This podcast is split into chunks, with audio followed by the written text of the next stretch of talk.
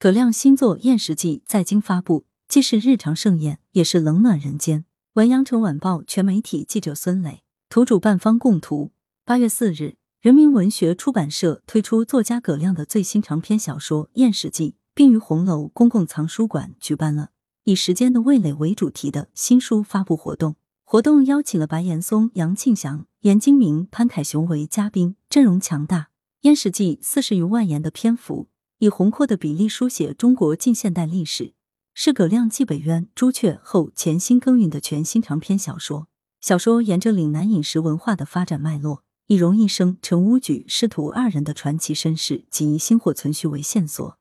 借关于美食的跌宕故事，以细致入微的文笔。生动描摹出中国近百年社会变迁、世态人情的雄浑画卷，堪称呈现粤港澳历史文化版图的精心之至。中国人把饮食与人生连在一起，将情感寄托于饮食，是古已有之的中华文化共情之源。六年前，葛亮创作的《北渊》中极言：“中国人的道理都在这吃里头了。”由此奠定了《燕食记》的先声底蕴。小说题为《燕食记》，意为古人日常的午餐和晚餐。周朝确立三餐制，意味着礼制的开始，由此确认了中国人民以食为天的日常俗礼。燕食记正是从粤港吃茶点的习俗生发开来，博古通今的展现了中国自古以来宏博精深的饮食文化，且深刻探讨了在时代变幻、家国逢难之际，饮食是如何安抚人心、凝聚起中国人的精气神的。燕食记中，同青楼最负盛名的大案师傅荣医生，因打得一手好莲蓉而声名远扬。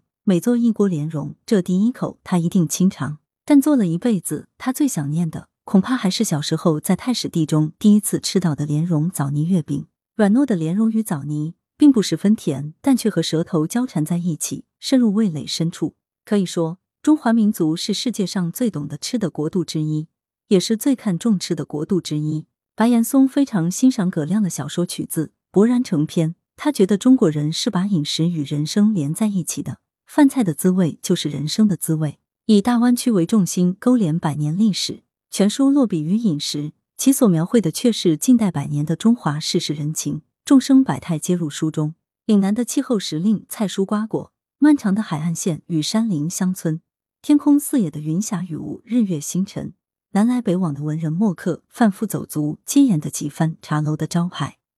林林总总，方方面面，堪称岭南梦华录。《燕食记》选取粤港美食作为故事和人物的落脚点，以四两拨千斤之态，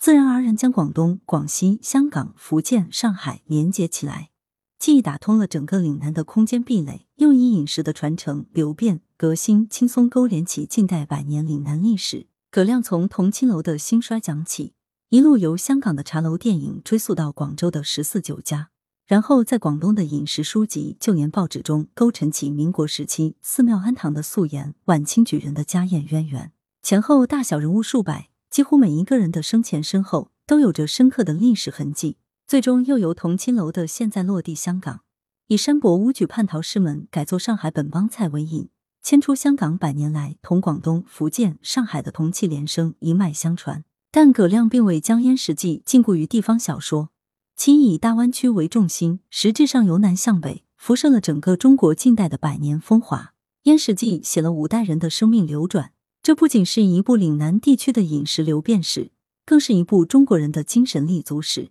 葛亮要写的就是这由来久远的饮食文化背后的人以及人的精神。来源：羊城晚报羊城派，责编：易之娜，校对：李宏宇。